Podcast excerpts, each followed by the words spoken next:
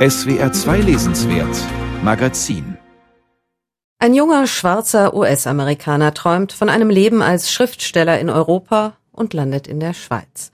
Von seiner Ankunft 1953 am Bahnhof in Bern erzählt Vincent O. Carter so. Auf den Gleisen wimmelte es von Menschen, und als ich aus dem Zug stieg, schienen mich alle anzustarren.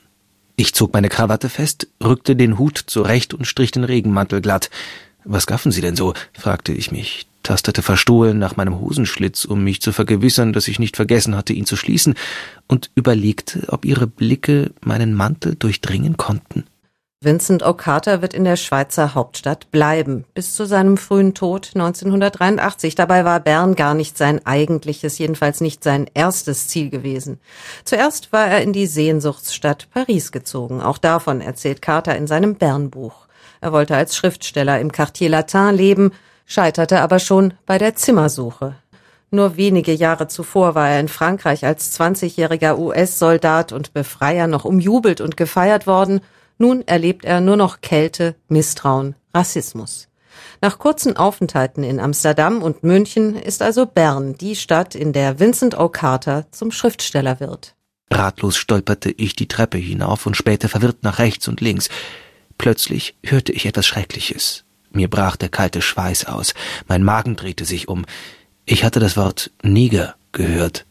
Vier Jahre nach dieser schmerzvollen Ankunft in der Schweiz der 1950er Jahre hatte Vincent O. Carter sein Bern Book fertig geschrieben.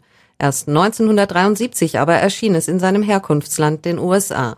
Und nun also fast ein halbes Jahrhundert später und knapp 40 Jahre nach dem Tod des Autors ist es unter dem Titel Meine weiße Stadt und ich zum ersten Mal auf Deutsch zu lesen. Mit einem Nachwort des Berner Schriftstellers Martin Biri, der an dieser literarischen Entdeckung entscheidend beteiligt war. Ich habe das Buch tatsächlich auf dem Flohmarkt, da habe ich es gefunden. Und dann lag es lange bei mir rum und habe es eben gelesen und habe es sehr genossen, dass es ein Buch über Bern gibt, das die Berner nicht lesen und nicht verstehen können oder konnten damals, weil es auf Englisch ist. Ich fand einfach das besser, dass es das nur auf Englisch gibt. Und habe dann irgendwann doch einen Aufsatz publiziert, um an den Autor zu erinnern. Und so kam dann die Übersetzung schlussendlich zustande für den Limmat Verlag. Carters Bernbuch beschreibt sehr präzise, wie Alltagsrassismus funktioniert. Wie ihm einmal von einem Werbemanager ein Job als Bananenverkäufer angeboten wird, um dem Ganzen Farbe zu geben wie die Radioredakteure, für die er gelegentlich arbeitet, darauf beharren, seine Sendungen mit melancholischer Gospelmusik zu untermalen. Und immer wieder, wie ihn auf der Straße Blicke treffen. Alle Männer, Frauen, Kinder, Hunde, Katzen und andere Tiere, egal ob Wild oder Haustiere, starren mich an, die ganze Zeit. Martin Biri erinnert in seinem Nachwort daran, dass zur gleichen Zeit wie Vincent O. Carter noch ein anderer afroamerikanischer Autor in der Schweiz über seine Erfahrungen schrieb. James Baldwin verfasste in Leukerbad im Wallis seinen Essay Fremder im Dorf. Stranger in a Village, wo er eben beschreibt, dass selbst die Leute in Leukerbad, die wahrscheinlich nicht mal in der Lage gewesen sind, eine Schreibmaschine zu bedienen, mehr Anteil an der weißen Kulturgeschichte haben als er, als hochgebildeter Mann, weil sie weiß sind. Und er hat aufgrund dieser Dialektik eine sehr schöne Analyse über Rassismus den historischen Rassismus entworfen. Und das hat Carter so nicht gemacht. Er ist subjektiv, er geht nach innen und kann dann sehr schön diese psychologische Dimension des Rassismus kann er sehr gut beschreiben, aber er kommt nicht zu einer historischen Analyse, wie es Baldwin getan hat. Carters mehr als 400 Seiten dickes Bernbuch lässt sich keiner literarischen Gattung zuordnen. Es ist ein sehr persönlicher, meandernder Text, zugleich Autofiktion und authentischer Erfahrungsbericht, sowie eine fast schon ethnografische Beschreibung des Lebens im Bern der 50er Jahre. Denn Carter erzählt nicht nur von den unangenehmen rassistischen Blicken der Bernerinnen und Berner auf ihn, den schwarzen Mann in der weißen Stadt, er kontert mit einem ebenso durchdringenden und oft ironischen Blick auf die Schweizer Gesellschaft. Die wichtigsten Wörter des Schweizer Vokabulars sind Versicherung und Kontrolle. In Schweizer Haushalten sind Fensterscheiben und Rohre gegen Brüche versichert, Brot gegen Schimmel, Soufflés gegen Zusammenfallen, Rosen gegen Brand. Zwar habe ich keine gesehen, bin aber sicher, dass es auch Versicherungen gegen Spülhände und vorzeitig durchgescheuerte Bettlaken geben muss. Nur gegen das Wetter kann man sich offensichtlich nicht versichern.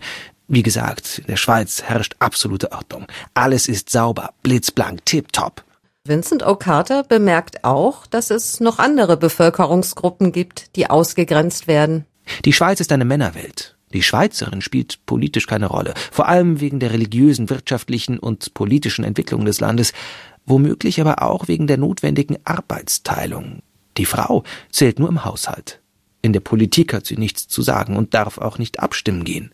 Die Erkenntnis zur schweizerischen Geschlechterungerechtigkeit hält den Autor allerdings nicht davon ab, seinerseits ziemlich sexistisch über die Berner Frauen zu schreiben.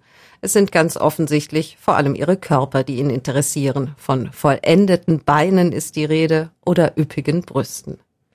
A Record of a Voyage of the Mind. Aufzeichnung einer inneren Reise, so nannte Carter sein ungewöhnliches Bernbuch im Untertitel der Originalausgabe.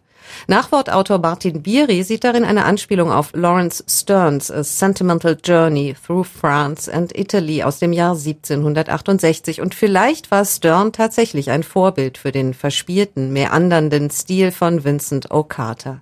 Sein Bernbuch ist kein formvollendetes literarisches Meisterwerk, aber es ist ein absolut lesenswertes und trotz der ernsten Themen unterhaltsames Buch und es ist fast 70 Jahre nachdem es geschrieben wurde ein wichtiges aktuelles Buch.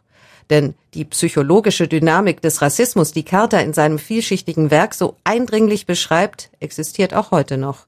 Nicht nur in der weißen Stadt Bern. Die aber, so schreibt Martin Bieri im Nachwort sehr richtig, hat Vincent O. Carter mit seinem Bernbuch zu einem Ort der schwarzen Literatur gemacht.